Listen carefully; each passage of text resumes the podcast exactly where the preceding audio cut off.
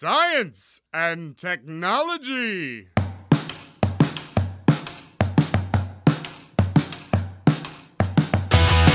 Estamos on com mais um Ciencião. Hoje é dia 17 de junho, centésimo, nonagésimo, nono dia do ano de 2020. Estamos na torcida aqui que só faltam 167 dias para 2021. Nesse dia é um dia muito triste, por sinal, dia 17 de julho. Em 1912 morria Jules Poincaré, nasceu em Nancy em 1854, no dia 29 de abril. Ele foi um matemático muito famoso, pouca gente fora da academia conhece, mas vale a pena conhecer. Físico, filósofo da ciência, francês. Ele desenvolveu junto com Lorentz a teoria da relatividade, um documento importante que o Einstein se baseou. Eu sou Pedro Altreto, aqui professor da UFBC, e eu não estou sozinho nessa. Bom, meu nome é Arthur Ferreira, eu sou aluno de Física da UFBC, e parafraseando também grande astrônomo Júlio Poincaré, as estrelas não nos mandam apenas uma luz material, mas também uma luz mais sutil que ilumina os nossos espíritos. Eu sou Felipe Gomes, aluno do bacharelado de Neurociência da UFBC, e eu estou pegando de surpresa, não coloquei uma frase de efeito para o começo desse fóton. Bom, eu sou o Thiago Duarte, eu acho que talvez seguindo meu companheiro da neurociência, eu também não pensei numa frase muito boa. Acho que talvez seja mal de neurocientista. Ó, esse mês a gente está falando do plantas versus insetos. Na verdade, a gente falou de plantas. Tem um pessoal aqui, os verdinhos aqui, defenderam bastante as plantas, mas hoje teremos direito de resposta dos insetos aqui nesse programa, porque a gente abre sempre para os dois lados da, da discussão. Esse episódio do Plantas versus Insetos ele foi editado pelo Thiago Duarte. Teve pauta do Célio Angolini, que também não está aqui no nosso Tiago, e aí, como que foi editar o programa? Eu acho que o Arthur também tem alguma colocação sobre o plantas versus insetos. Tá indo muito bem, o pessoal dos insetos está ouvindo bastante. Como que foi editar? Você destaca alguma coisa? Olha, eu achei realmente bem divertido, porque é um tema que não era muito comum de eu editar. Muito conteúdo envolvendo a dinâmica entre plantas e insetos, mas mesmo assim, eu aprendi coisas muito legais. A gente vê que não, não é tão longe do, da nossa realidade. A gente vê que pesquisas áreas que você nem imaginava que seriam tão interessantes ou importantes. Eu tive essa experiência de editar e aprender um pouco. E o Felipe é super gente boa, super agradável. Foi uma conversa bem, bem legal. Hein? É, bom, realmente, eu também achei o um episódio muito divertido. Foi divertido gravar. Também já ouvi várias vezes. Agora a gente tá começando a campanha de divulgação lá no Facebook. Curtam lá nossa página para ficar inteirados dessa campanha. E eu achei muito interessante, não só pro pessoal que gosta de biologia e de química, mas também pro pessoal que gosta de ciência de um modo geral. O nosso convidado Felipe Wolters falou de coisas bem interessantes interessantes e eu destaco na campanha os impactos ecológicos que nós provocamos nessa interação entre plantas e insetos quando a gente usa, por exemplo, forma indiscriminada dos inseticidas. E tem uma discussão dessas no episódio e eu acho muito interessante. No fim, todo mundo vai morrer, né? Até quem sobreviver vai morrer, né? Pois é. Obviamente, é. né? Todos morrem, né? A entropia é inevitável. É, elas vão virar a nossa salada, né? Mas a gente quer que elas vivam bem até até o momento da, de virar salada, né? Mas tá bem legal mesmo, adorei o programa, programa divertidíssimo, com linguagem bem informal, mas rigor, ninguém gosta dessa palavra, com rigor científico. Vale a pena você ouvir. Agradecer a Adriana Shebab, lá de Campinas, que nos mandou uma mensagem super bacana, elogiando o programa, dizendo que está curtindo bastante. E se você tem interesse em mandar comentários, as nossas caneladas aqui, o que a gente falou de errado, ou alguma curiosidade que você tenha sobre o tema que está no Ciencion, você pode mandar para o Photon, assinando a gente no Facebook, no Twitter, no Instagram, ou mandando aquele e-mail, se você for mais das antigas, mandando uma coisa chamada e-mail, que chama contato@ciencion.com, manda aqui pra gente que a gente vai ler, comentar e se a gente falou alguma coisa errada, manda que a gente se conserta. Vamos falar do espaço, que falar de física sem falar do espaço é uma coisa que o pessoal não gosta, e o nosso homem uhum. dos céus aqui é o Arthur, que vai falar o que, que aconteceu nos céus nesse, nessa semana ou nesse mês que tá passando ou tá começando, Arthur. Bom, Pedro, eu tenho uma notícia bem legal que rodou a internet já há algumas semanas, é, rodou os principais portais como o BBC, a revista Galileu. Pedro, você acredita em alienígenas? Alienígenas? Olha, eu acredito, mas eu, eu não acredito que eles venham para a Terra. E você sabe que eu tenho um, um, um, amigo meu, você não pode falar sobre alienígenas perto dele. Ele morre de medo de falar de alienígenas, até comercial de alienígena ele pula. Mas eu não acredito que eles venham para a Terra, não. Eu acredito que existam, eu acho que existem. Eu acho que eles têm coisa melhor para fazer do que vir para a Terra. Eu tenho ser, assim, eu dou um tiro no escuro falando, certeza que existe, é impossível que a gente esteja sozinho aqui. O universo é tão grande que eu acho que duvido que a gente vai no nosso tempo de vida encontrar alguma civilização. Bom, eu, eu já vou da teoria, né, de que, na verdade, existe, tem aquela discussão do paradoxo de Fermi, né, que Fermi. porque a gente não encontrou eles ainda. Eu acho que eles estão se escondendo da gente. Eu acho que eles estão se esforçando pra bloquear sinal. Ah, a gente vai tirar foto de Marte, eles botam alguma outra coisa. A Terra não descobrir a civilização deles. Porque se essa galera já mete bom um no outro por conta de diferenças culturais, eles não querem papo com a gente, provavelmente. Não, é, né? eles vão dar uma olhadinha na gente e vão falar, "Ih, tá esquisito esse, esse planeta aí, não vamos interagir muito, não. Independente disso, né, em junho foi publicado um artigo no The Astrophysical Journal dos pesquisadores da Universidade de Nottingham, em que os astrônomos estimaram a existência de 36 civilizações inteligentes na Via Láctea, estando a mais próxima provavelmente numa estrela anã de classe M a 17 mil anos-luz de distância de nós. Então, quem assistiu a série original Cosmos com Carl Sagan vai lá, vai lembrar daquele episódio que ele, aquele memorável episódio da equação de Drake, né? Que ele faz umas estimativas lá e chega à conclusão de que podem existir pouquíssimas civilizações inteligentes ou podem existir muitas civilizações inteligentes, e essa estimativa parte de parâmetros que nós usamos sobre como nós conhecemos a vida aqui da Terra, que tentamos extrapolar com base em, em outros modelos. Esses pesquisadores aí chegaram na estimativa de 36 civilizações extraterrestres. A gente sabe que a vida inteligente é algo excepcional e que a comunicação com alguma dessas civilizações é praticamente impossível, né, dadas as leis físicas, né? Então, se a gente pensa que essa civilização mais próxima estaria pelo menos 17 mil anos-luz, isso significa que os sinais de rádio demorariam 17 mil anos para chegar na Terra, né? Então, imagina você mandar um sinal e só receber a resposta 34 mil anos depois, é bastante tempo para ficar esperando. Mas um estudo desses é muito interessante, pode até dizer um pouquinho sobre o nosso futuro enquanto civilização, dado que os cientistas tentam entender o que, que acontece com uma civilização depois que ela tem tecnologia para se comunicar por rádio, né? Essa capacidade de transformar a natureza, mas talvez não tenha o melhor discernimento, é o grande desafio de uma civilização inteligente. E a gente vai incluir alguns links aqui que o, o Arthur tá, tá compartilhando com a gente, da revista Galileu, da BBC e de algum- alguns artigos na descrição deste ah, podcast, tá bom? Quantos mil anos luz que tá? 17 mil anos luz, né?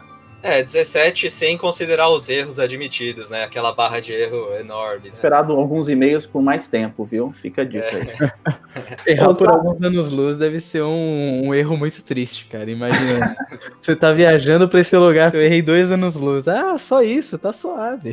Mas só tem que lembrar que quando a gente viaja a altas velocidades, o tempo pra gente passa um pouco diferente, né? Ah, verdade. Parece que a natureza sempre encontra um caminho para que a gente tenha alguma esperança. É inacreditável, né? O empuxo, eu sempre falo do empuxo, né? Que imagina as pessoas olhando para aquele mar enorme falando, ah, eu nunca vou conseguir passar esse mar enorme.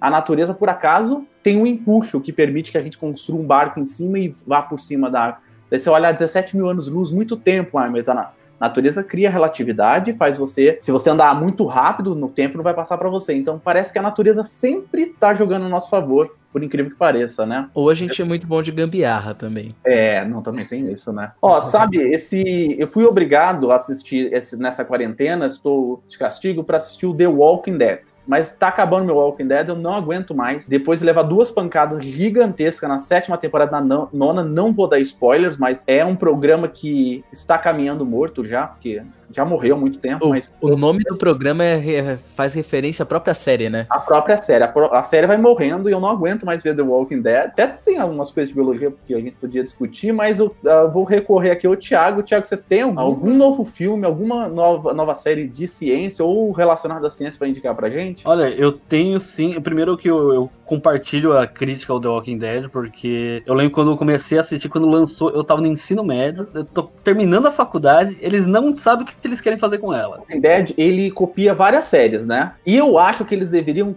Como que eles deveriam terminar a série? Só pra falar aqui. Eu acho que eles deveriam encontrar uma máquina do tempo pra voltar no passado e descobrir que animal que eles comeram. Tá? que animal que eles comeram que deu origem a isso, que impedia a pessoa de propagar a doença. Daí eles terminam, porque tem um pouco de Lost, tem um pouco de tudo na série.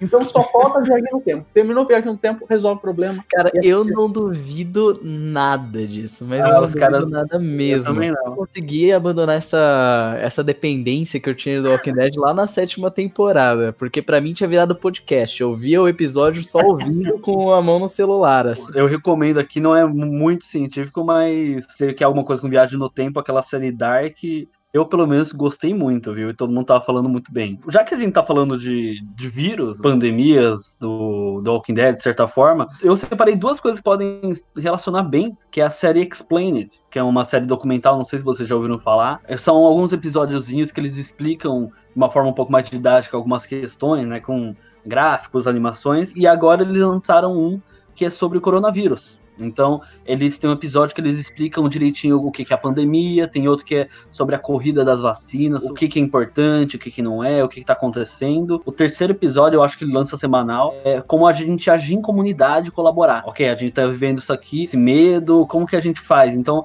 eu acho que é uma série interessante, eu acho que ela não aprofunda muito em questão, né, de biologia, de epidemiologia, mas ela é bem interessante caso você queira né, dar uma chance de entender um pouco mais, de forma mais didática. E aproveitando, tem um outro filme que aí ele, ele é mais ficção científica, mas como a gente tá falando disso, e até The Walking Dead casou bem, é um filme que eu acho muito bonito, que chama Filhos da Esperança, não sei se você já assistiu. Um filme de 2006, que ele parte de uma premissa similar de que... é, eu acho que é na época de 2019, 2020 que ele passa, mas ele é de 2006 que é uma terra que ocorreu algum tipo de, de pandemia que as pessoas pararam de, de conseguir se reproduzir. Então a, a humanidade está caminhando para não existir mais. A pessoa mais jovem do mundo é uma celebridade. Existe toda essa dinâmica da sociedade entre tipo o que, que a gente faz, sabe? E de repente uma mulher africana fica grávida, é a próxima esperança, sabe? Só que aí tem um grupo que que, é meio, que acha meio que tipo, não, vamos acabar com tudo, chega de humanidade, e esse cara vai tentando proteger essa mulher, e é muito bem feito, é o diretor de gravidade. Foge um pouco da ideia de, né, da parte mais, vai, talvez biológica de infecções, mas ele trabalha bastante uma, a parte mais humana, ou talvez desumana, que envolve esse tipo de, de problema. Então é um filme muito bonito mesmo. Esse aí eu recomendo de verdade. Eu posso colocar um- mais um item na coluna do Thiago, que eu acho Pode. que ia Pode, ser bem pode. legal essa, indi- essa indicação. Tem uma série também de ficção científica chamada The Expanse. Não sei se vocês já ouviram falar. Já ouvi falar. Lá na Amazon Prime já tem quatro temporadas, cada uma tem entre 10 e 13 episódios. Eu acho que vai Então, não- uma propaganda aí, viu? Não, não querendo ser chato, mas. Imagina. Mas, enfim, por acaso, o Todd Hack já fez um programa sobre. É verdade, é verdade. Se você for procurar lá no feed do Todd Hack, tem uma indicação. Mas o que eu queria falar da série, ela lida um pouquinho com uma questão de biologia também, por, é, meio por cima. Porque não é spoiler nenhum da primeira temporada de que eles encontram uma forma de vida alienígena que é uma, um tipo de protomolécula, uma bactéria que eles não entendem muito bem, e isso vai moldando, vai mudando a dinâmica da humanidade muito rigorosamente ao longo das temporadas. E é uma série que tem fundamentos científicos muito bacanas de você ver, sabe? É, a humanidade já colonizou o sistema solar quase que por inteiro. Então tem gente morando nos asteroides e o corpo dessas pessoas cresce de forma diferente por conta da baixa gravidade. As naves, elas não são pensadas com aquele design aerodinâmico para o espaço que a gente vê em filmes, sabe? Porque eles não precisam se importar com isso. Quando uma nave está em alta velocidade e ela precisa frear para chegar em algum lugar, o que eles fazem é, eles vão até a metade do caminho com a mesma velocidade, fazem uma manobra de virada e a outra metade do caminho eles vão freando. Então eles vão mantêm a aceleração oposta. É muito bacana você ver os detalhes que eles se preocupam em colocar na série.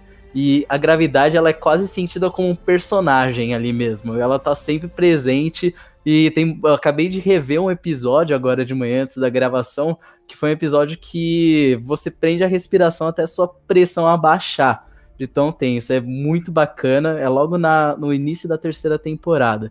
Fica aí a recomendação, porque é uma série muito boa que vale a pena acompanhar. Faz a propaganda aí do, do, do Todd Hack, então. Se você não sabe, você que está ouvindo ou vendo esse Fóton, eu tenho um podcast também, que é produzido com o antigo editor do Ciencião, o Natan. A gente está conseguindo lançar os programas semanalmente, é um, um podcast que também surgiu na UFABC, surgiu na Web Rádio, e a gente continua com o projeto até hoje.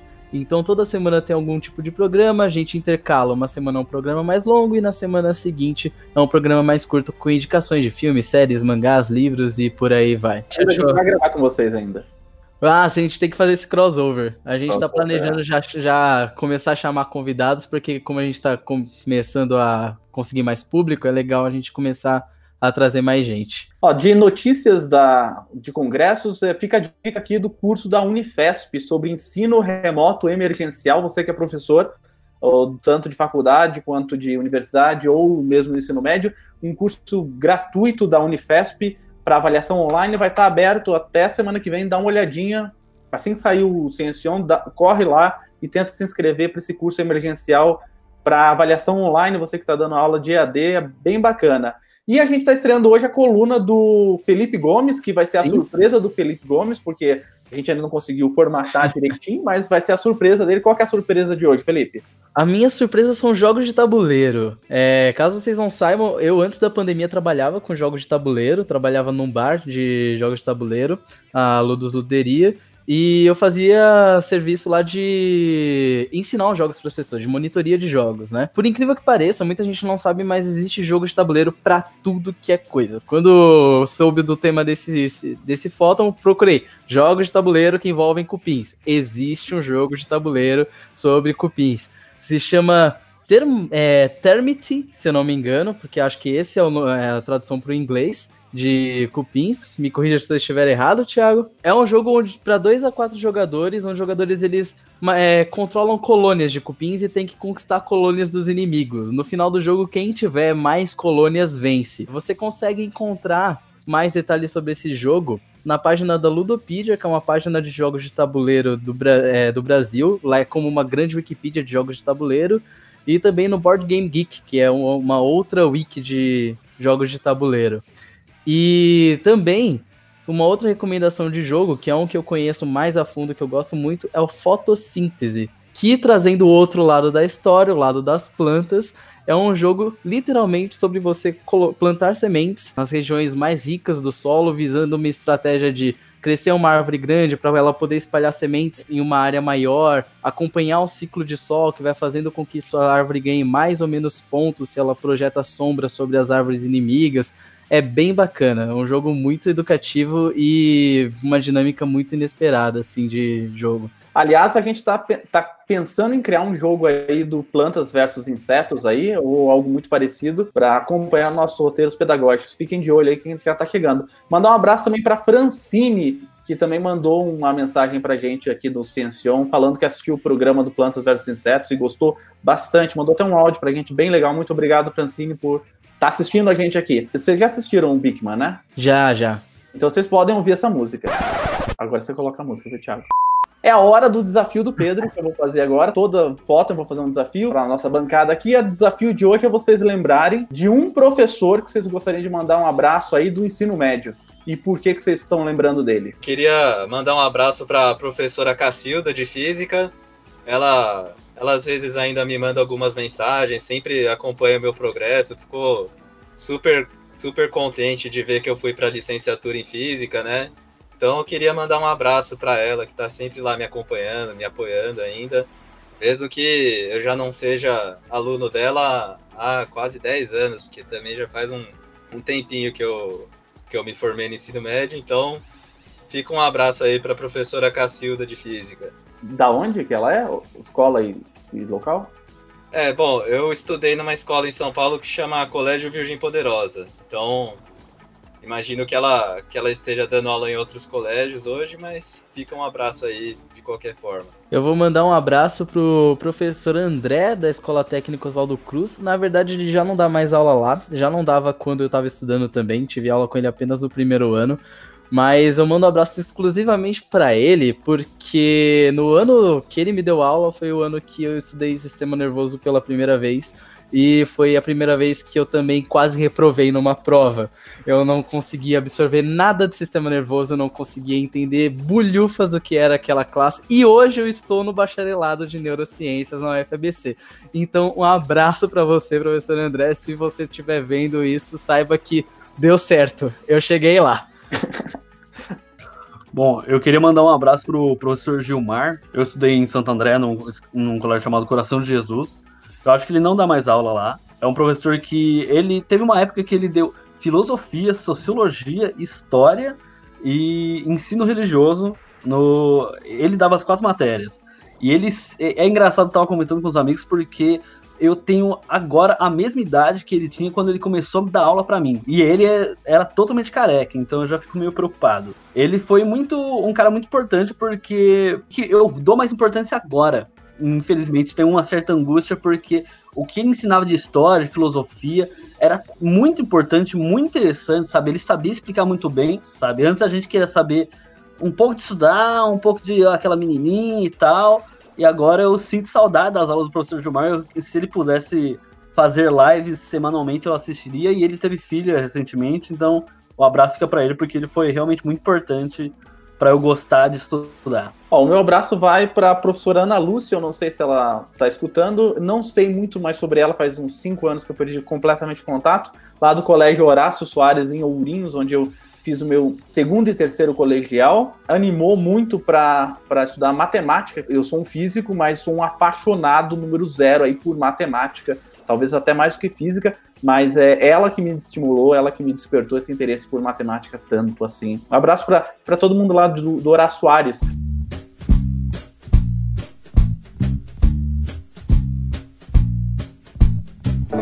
Pessoal, vamos, vamos tirar o. Nós vamos colocar o nosso visitante para participar aqui do programa, né? A gente falou muito sobre plantas versus insetos, e como eu disse, os insetos não tiveram vez na nossa, na no, no nosso podcast. Havia uns pessoal defendendo plantas o tempo todo e eles pediram direito de resposta. E para isso a gente convidou um professor da UFBC que faz muito sucesso com um projeto de extensão chamado Week Terms. Ele é o Tiago Carrijo, ele possui graduação em Ciências Biológicas pela Universidade Federal de Goiás e mestrado e doutorado em entomologia pela USP. Desenvolveu um projeto de pós-doutorado em filogeografia de uma espécie de cupim no Museu de Zoologia da USP e na Universidade da Flórida entre 2013 e 2016 Atualmente ele é professor aqui da UFBC na área de zoologia dos invertebrados. Ele tem experiência na área de entomologia, com ênfase em biologia, ecologia, sistemática e genética de populações de cupins. Isso mesmo, a gente vai falar sobre cupins. Não como matar, mas como eles vivem, como eles se reproduzem, para onde vão. E aí, Tiago, tudo bem? Obrigado por ter aceitado esse convite aqui para esse programa de final de semana. Oi, Pedro. Oi, Arthur, Felipe, Tiago.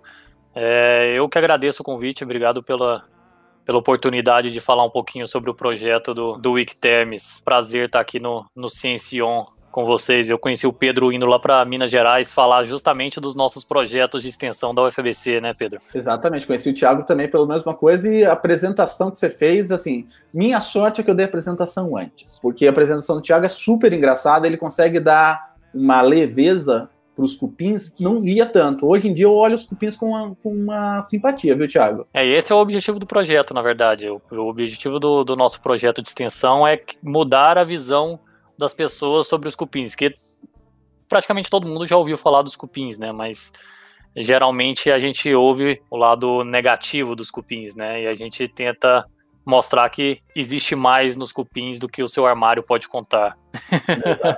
em São Paulo dá muito cupim, não dá? Na cidade de São Paulo? Sim, sim. A gente tem algumas espécies pragas problemáticas de fato em São Paulo e eles de fato dão alguns prejuízos grandes de, em São Paulo, na cidade, na, na região, né? no estado, na verdade, de uma forma geral. Mas são espécies introduzidas, isso que é interessante. Não são espécies nativas daqui. A gente vai gravar um programa só sobre cupins aqui com você muito em breve. Hoje a gente vai falar bastante do, do projeto, né? Do que, desse projeto que para mim é bastante incomum, mas a gente sempre faz a pergunta básica é, para o pessoal te conhecer. De onde que você é? Você é, você é de Goiás mesmo, né? Sou. Eu nasci, eu nasci em Tumbiara, que é na, na divisa de Goiás com Minas, mas eu com três anos de idade fui para Goiânia e passei o, a, até o, o, final da minha graduação ali com os 22 anos de idade em Goiânia, até ir para Ribeirão Preto, onde eu fiz meu mestrado e doutorado. É só para o pessoal é, de Goiânia, tem um grande ouvinte nosso lá em Goiânia, o Neemias, que escuta sempre a gente lá de Goiânia. De que setor você era de Goiânia? É, eu, eu fui criado em, na Nova Suíça, mas depois fui, mudei para Aparecida de Goiânia, que na verdade é grande, é, é o ABC de Goiânia ali, Aparecida de Goiânia, a cidade conurbada ali. Então, de 96 para frente eu mudei para Aparecida. E conta pra gente como que nasceu o seu desejo por biologia, como que foi sua, sua infância, sua adolescência, para que você se interessasse por esse tema? É, eu sempre gostei de, de natureza, né? Eu, eu sempre ia para meu pai tinha uma fazendinha, sempre ia para fazenda, gostava de, de ir para o meio do mato, andar de cavalo, era minhas atividades de final de semana era ir para o meio do mato. Então a, a, biologia, de uma forma geral, ela sempre teve a, na minha vida. Na época do vestibular, né, eu acabei dividido entre veterinária, biologia, engenharia florestal. Prestei vestibular para esses três cursos. Na época eu passei para engenharia florestal e para biologia e acabei ficando com a, com a, biologia, talvez por estar ali em Goiânia mesmo, continuei fazendo ali na UFG, não arrependo nem um pouco. Mas você sempre gostou de biologia? Sim, sim. É interessante, na verdade, assim, na escola eu nunca tive muita facilidade com biologia, na verdade, não era não era a, a disciplina que eu, que eu mais me entusiasmava com, mas eu gostava de estar ao meio, né, da, da biologia estar no meio da natureza. Então isso me levou para as áreas das biológicas sempre. Apesar de eu ter mais facilidade no ensino médio com mais com matemática, com física. Hoje não. Na época eu tinha. Já esqueci tudo. Ô, Thiago, e você sempre gostou de cupim? Então, na verdade, não.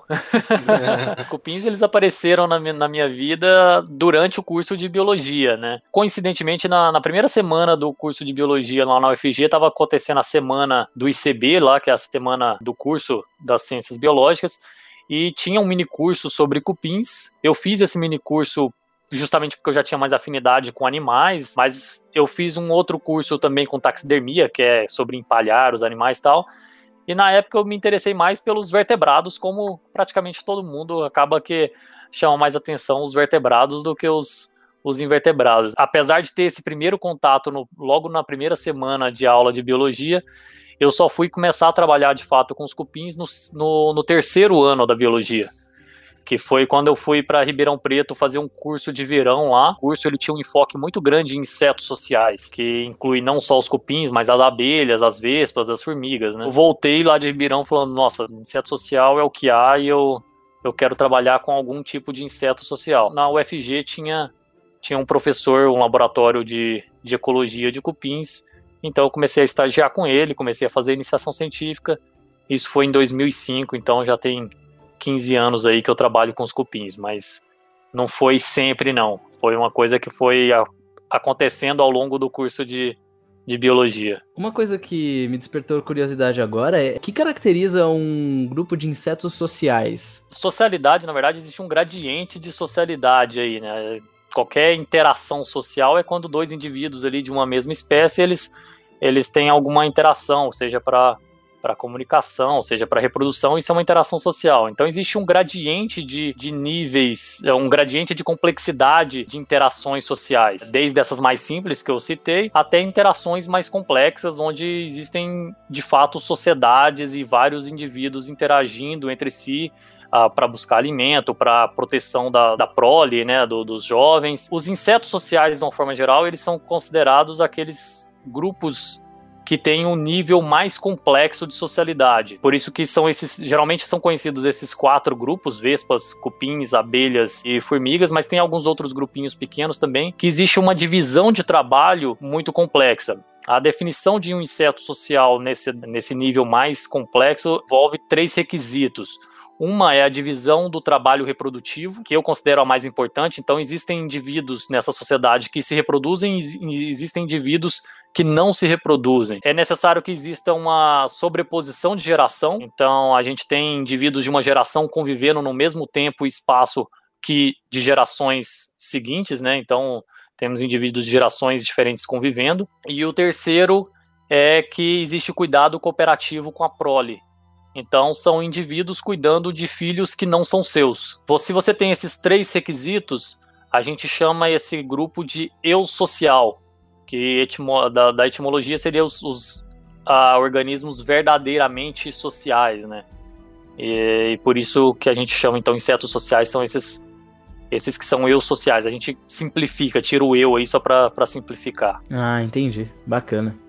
Eu vou aproveitar que nós somos charás. Eu queria perguntar de onde veio o, o projeto do Wikiterm. Tava dando uma olhadinha no site que eu achei bem legal. Eu vi que você tem o cupim da semana. Quantas semanas a gente consegue ter de cupim da semana? Quantas espécies existem pra gente preencher semanas de, de cupins? Ó, eu vou, vou começar da, da sua da sua segunda pergunta, hoje a gente conhece aproximadamente 3 mil espécies de cupins vivas. Parece um número grande, mas quando a gente fala de insetos, isso é um número relativamente pequeno.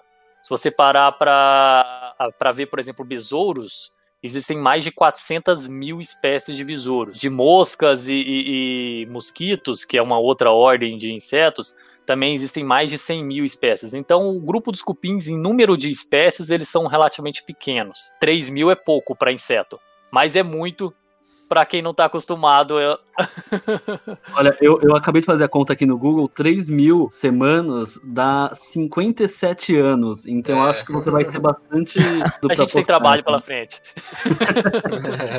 Mas me conta mais de onde veio o projeto, qual foi a ideia, por que, que você quis fazer um Wikiterms? É, então, o, o projeto Wikiterms é como o próprio nome diz, né, ele é um, ele nasceu de uma ideia wiki, né, assim como a Wikipédia, que é um, uma, um projeto colaborativo. Então, o Wikiterms ele nasceu em 2012, na verdade, quando eu e um colega meu, também formado lá na, lá na UFG de Goiânia, a gente estava, nós dois já estávamos no doutorado, cada um no seu canto. Eu estava em, em São Paulo, ele estava em Brasília. A gente falou, ah, vamos fazer um site colaborativo sobre cupins. A ideia era ser uma coisa acadêmica, para a gente reunir informações a, a, sobre as espécies, sobre biologia, sobre ecologia, enfim. A gente reunir informação sobre cupins para pessoas trabalhando com cupins. Então a gente achou uma plataforma Wiki aberta que era gratuita. Na época era, a gente estava no, no, site do Wikidot e a gente criou então o termite.wikidot.com para fazer esse site colaborativo sobre cupins. Acabou que ele não foi tão colaborativo quanto a gente esperava, nós não somos tão sociais quanto os cupins. Acabou que só eu e o Danilo que incluía informações ali, a gente estava mantendo, mas ele foi morrendo aos poucos, se manteve ali, mas a gente não conseguia alimentar ele tanto quanto nós gostaríamos e não tinha colaboração de outras pessoas. Em 2016, Uh, eu entrei na UFABC como professor visitante. Eu sempre tive a ideia de continuar o Wikiterms, não queria que deixasse morrer essa plataforma. E aí uma aluna minha, ela veio me pedir orientação e ela tinha interesse em fazer divulgação científica. Então a gente pegou e falou: ah, vamos então transformar esse projeto, que era a princípio de ser uma plataforma colaborativa, vamos transformar ele numa plataforma de divulgação científica sobre cupins. E aí a gente decidiu fazer alguns textos de divulgação científica, colocar lá.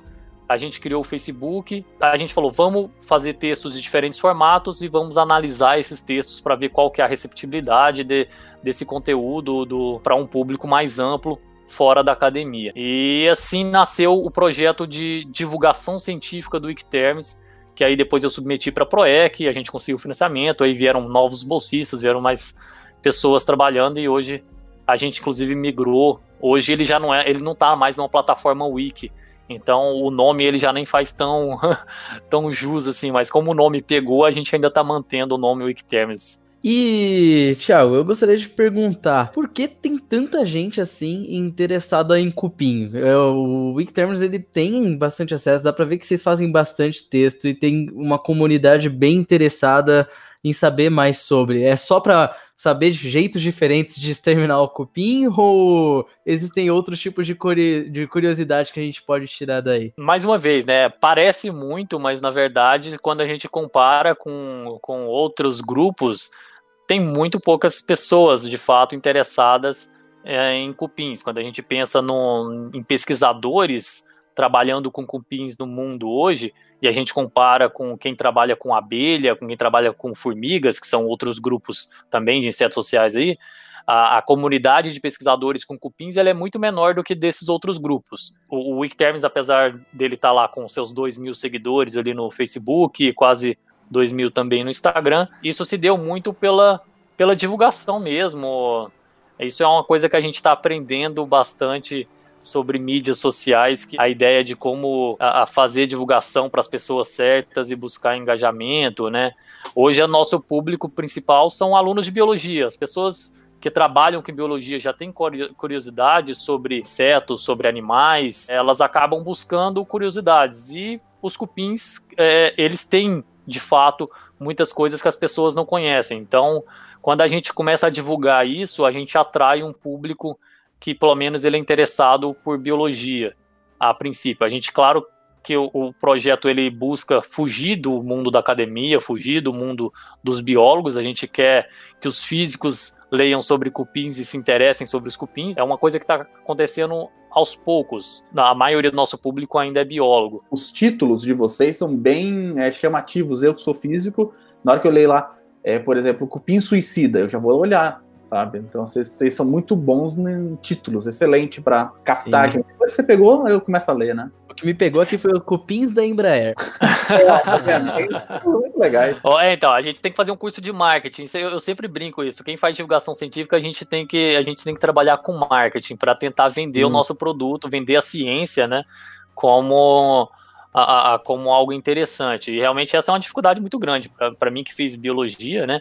É, eu não tenho conhecimento nenhum de marketing, mas a gente tenta da, chamar o público de fora da biologia. O Altair de Souza, do podcast Naruhodo, comentou no, numa palestra que ele deu na UFABC. O Naruhodo ele é um podcast que é feito pelo Altair, que é pesquisador, e pelo Ken Fujioka, que é marqueteiro. Então eles juntam o melhor dos dois mundos. Maravilha, exatamente. A, a, gente, a gente precisava fazer mais mais esse tipo de parceria de fato, porque é extremamente importante a publicidade e o marketing para a gente alcançar públicos maiores. Sim. Que é, é, a grande barreira que a gente tem, né? Pergunta sobre matar cupins. Boa parte das pessoas, de fato, vem atrás da gente buscando como matar cupins, né? No Wikiterms, a gente não tem essa, essa pegada. A gente tá do lado dos cupins, na verdade, a gente não quer matá-los, a gente quer preservar os cupins. Como eu falei, 3 mil espécies de cupins, na verdade, a grande maioria delas elas não são pragas, elas são extremamente benéficas para o meio ambiente. No, no Icterms a gente tenta justamente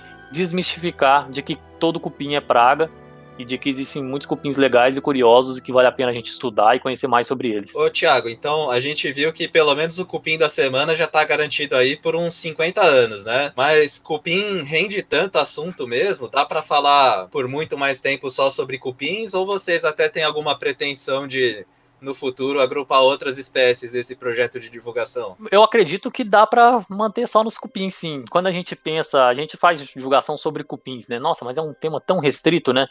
Mas a gente, na verdade, faz divulgação é, é, sobre evolução, porque quando a gente fala que como que um grupo surgiu de cupins, ou como que uma determinada característica surgiu em um determinado grupo de cupins, a gente está falando sobre evolução. Então a gente fala sobre ecologia, da importância que eles têm para os ecossistemas, ou então a gente fala de física, tem, tem gente que se inspira no comportamento dos cupins, por exemplo, para construir robôs eles criam algoritmos baseados no comportamento de cupins para construir robôs, para construir, por exemplo, uma estrutura. Então, eu acredito que a gente tem muito assunto aí para, pelo menos, a minha carreira na UFBC, provavelmente. É, a gente revisita bastante assunto porque a, a, a gente vai aprendendo a abordar o assunto, o mesmo assunto, às vezes com algumas algumas facetas diferentes que às vezes facilitam, né? O Ciencio mesmo, a gente, às vezes a gente fica revisitando alguns assuntos até a hora que a gente acerta, né? E... Tem, tem formas diferentes de falar que você vai atingir públicos diferentes. Então a gente, muitas vezes a gente tem o um mesmo assunto que de fato a gente faz um texto e depois a gente vai lá faz um vídeo ou faz um tirinha, um meme, que a gente atinge públicos diferentes, faz parte também dos nossos objetivos. É, antes do Thiago perguntar, eu só queria, você falou que as duas espécies em São Paulo, que são as danosas aí que o pessoal não gosta muito, elas foram introduzidas. Você podia podia falar alguma coisa sobre isso? Foram introduzidas por quem? Ou elas por nós mesmos.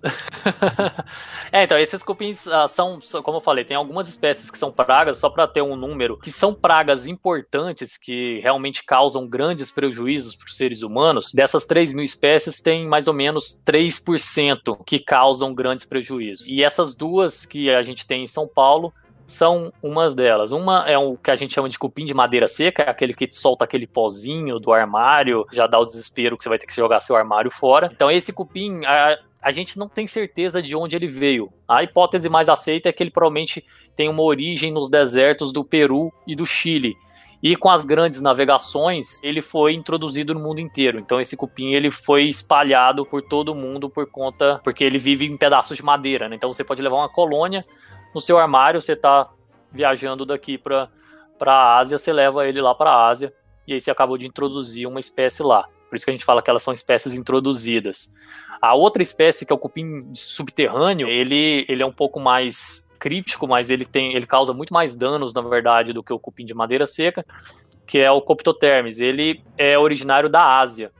E ele também provavelmente veio em barcos ou no armário de alguém e ele está em boa parte também do, das cidades, das grandes cidades do Brasil. Então, só para saber aí, o cupim da Embraer, o Aleluia, ele não é tão danoso assim. Entrou Aleluia em casa, você pode ficar mais relaxado. Na verdade, se você mora em São Paulo, a chance de você ter uma Aleluia de uma dessas duas espécies é relativamente grande.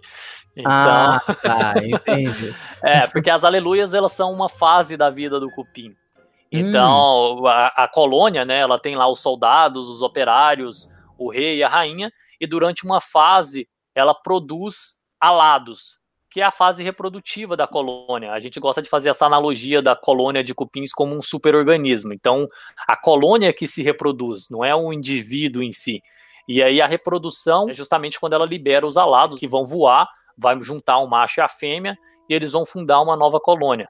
Então, todas as espécies de cupins, eles têm essa fase alada, que são as aleluias. Então, a aleluia tem de todas as espécies, tanto das que causam prejuízo quanto das que não causam. Ah, bom saber já para ficar alerta quando a primavera chegar. Antes de eu fazer a pergunta que eu ia fazer, eu fiquei em dúvida porque dependendo de onde a gente tá do Brasil, tem nomes diferentes. Aí vocês estavam falando aleluias, eu não tava entendendo. E eu, eu, eu, não sei, a gente não é de tão distante, mas aí eu fui ver que Aonde o meu ver, é, a gente chama de siriri. Eu não sei se vocês têm outro, vocês sabem outros nomes de aleluia, mas dependendo de, da região, eu acho que vão ter outros nomes também. A gente fez uma enquete outro dia, na maioria do Brasil é aleluia. Em São Paulo, o pessoal chama de siriri. Até o meu aluno que escreveu, o Samuel, ele que escreveu esse texto da Embraer aí, ele colocou na maioria do texto, ele estava colocando siriri. Aí, quando a gente fez a enquete, Aí ele falou, putz, só eu que falo Siriri, então vou, vou mudar para Aleluia. Aí ele só colocou na primeira frase lá Siriri, mas aí ele manteve no texto mais Aleluia. Mas de fato tem Aleluia, tem gente que chama de cupim de asa.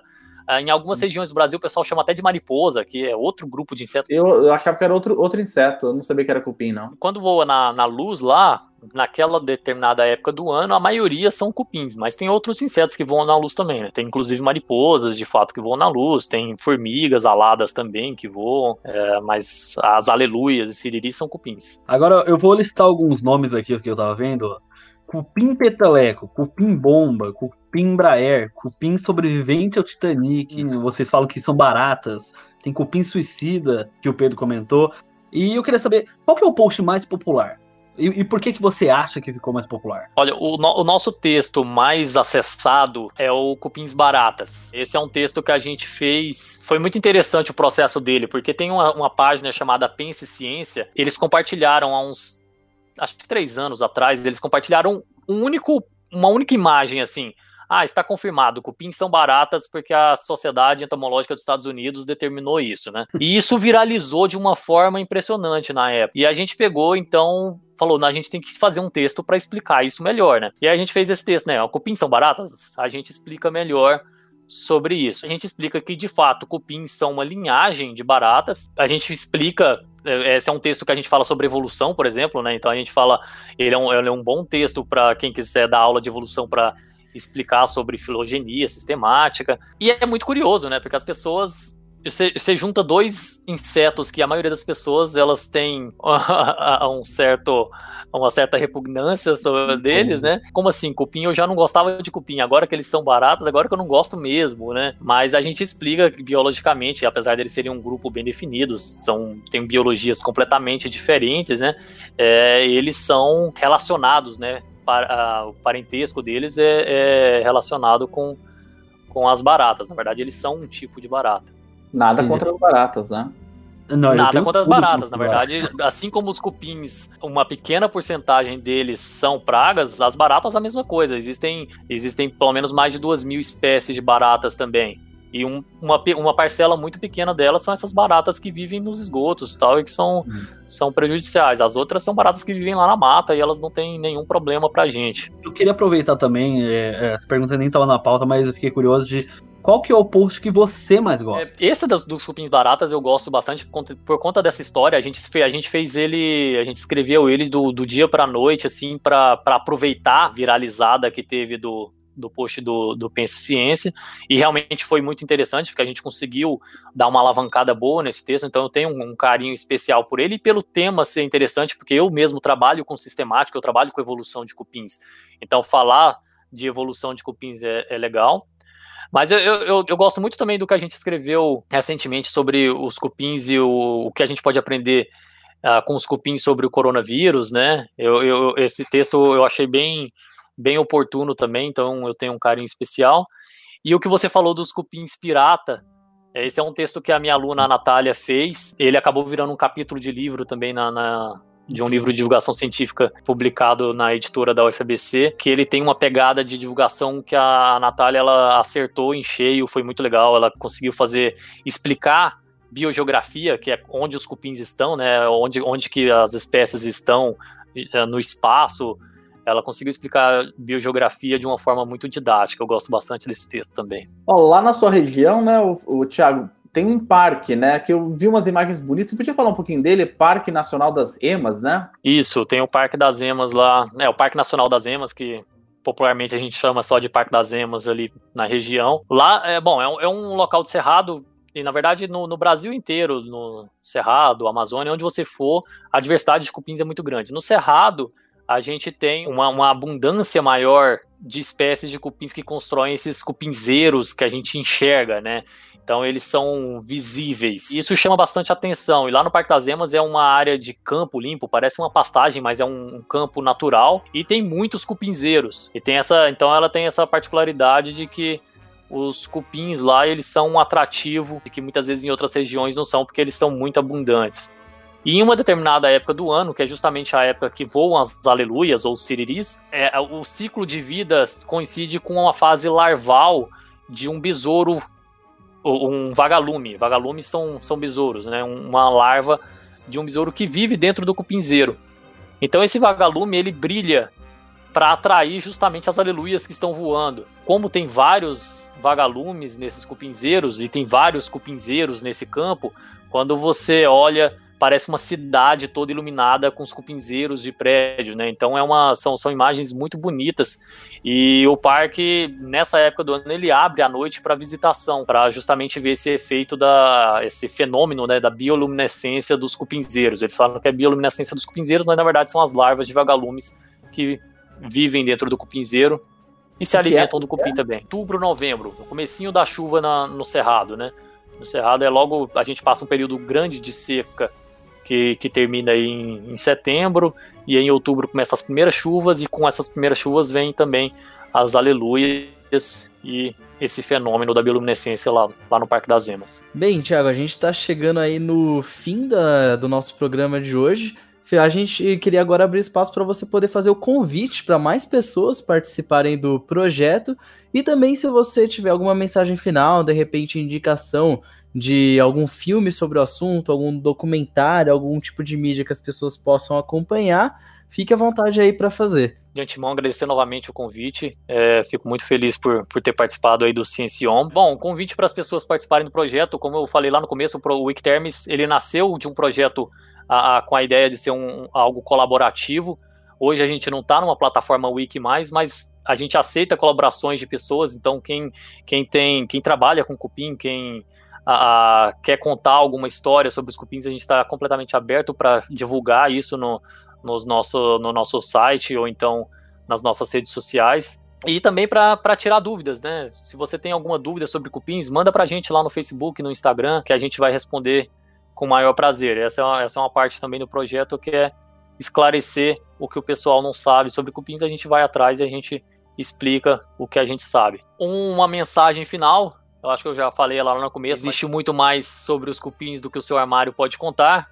Então, entre lá no nosso Facebook, no nosso Instagram e no nosso site para saber mais sobre os cupins, saber curiosidades sobre eles, que eles são muito mais interessantes do que simplesmente espécie que está comendo o seu armário. Uma sugestão: tem um documentário um pouco antigo já sobre insetos sociais, que é Super Societies, Life in the Undergrowth, que é do, do David Altenburg, não sei falar direito o nome dele, mas daquele senhorzinho que faz todos os documentários de natureza que você pode imaginar, mas é ele falando sobre insetos sociais no geral, aquele documentário é muito bacana. Muito obrigado novamente pelo, pelo convite, gente. Obrigado por ter aceitado participar aqui do Ciencion. A gente vai fazer, eu sei que a gente lançou esse programa, o pessoal vai começar a mandar mensagem pedindo pra gente falar de cupim de verdade, porque aqui a gente só tá falando do projeto. A gente vai gravar, certeza, um podcast inteirinho só sobre cupins, porque é um assunto que rende, né? Impressionante. Só esses títulos que o Thiago contou já rende vários e vários programas aí. Muito obrigado mesmo, Thiago. Obrigado, Thiago Duarte. é bom especificar. É, Existem 3 mil espécies de Thiago, você precisa dizer qual é. o Thiago da semana. Mas, não, muito obrigado por participar. Eu até, eu até ia aproveitar um pouquinho e perguntar. É, eu já fiz essa pergunta no podcast sobre plantas versus insetos, mas na tua opinião, é, Vida de Insetos, você acha que é um bom documentário ou não? Eu acho, eu acho muito interessante. Claro que tem seus erros biológicos, mas eu acho ele muito divertido e, e, ele faz nem sempre a parte de divulgação científica, ela é simplesmente o rigor Sim. da informação em si. Muitas vezes simplesmente você quebrar um preconceito, quebrar uma ideia. Uma, a maioria das pessoas tem, tem, é, é, tem repugnância com insetos, né? Se você mostra que os insetos eles podem ser legais, eles podem ser curiosos, isso você já está fazendo um primeiro passo para informar, para você criar uma empatia do público com aquele seu foco Sim. de trabalho, no caso, né? Obrigado, Felipe. Obrigado, gente. Primeira participação minha no Photon, muito. Já, já, já era sem tempo, né?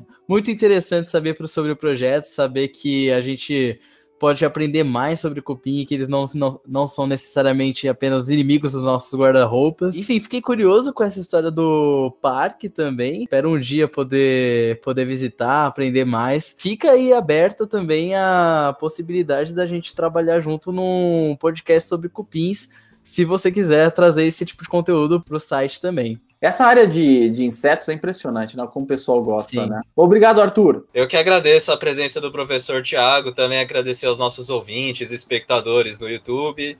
E queria falar, né, quanto é legal a gente trazer um divulgador científico aqui pro, pro Fulton também. Então, se você é aluno de graduação, faça que nem a gente, né? Procure um, um trabalho de, de divulgação científica, algum projeto, porque é uma coisa que realmente é muito legal de se fazer, dá uma satisfação enorme e também ajuda bastante a se desenvolver academicamente. Então, é, obrigado a todo mundo, tchau. É, o legal de fazer divulgação científica, com, principalmente com, com aluno, é assim: a gente também não sabe muito bem, né, Tiago, como fazer divulgação científica. A gente está aprendendo agora e a gente tem o, o conteúdo, tipo, do, do que a gente fala mas a forma é os alunos que normalmente dão. O Sension muda, eu imagino que o seu também tem mudado bastante por causa dos seus alunos. Quem leva o projeto é, normalmente são os bolsistas, né? A gente dá uma mão só. É, não, claro, hoje o Wikiterms, na verdade, ele não é, ele não é um projeto meu, ele é, eu sou coordenador, a gente tem ainda uma, uma co-coordenadora que ela é,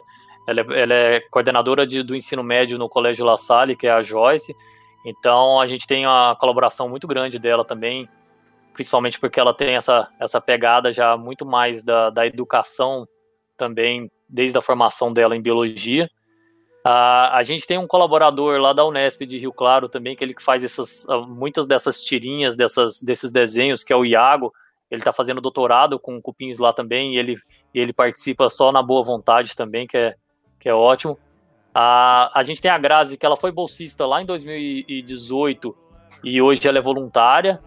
E temos os três bolsistas, de fato, que estão hoje no projeto, que é o Samuel, o Gabriel e o Gustavo, que é essa galera que carrega o Wikiterms aí. De fato, não poderia passar sem agradecer todo mundo do projeto. A Natália, a Carol, a, a outras pessoas que passaram no projeto e começaram ele lá no começo, é, já foram bolsistas também, né? Muita gente que ajudou a construir o, o projeto.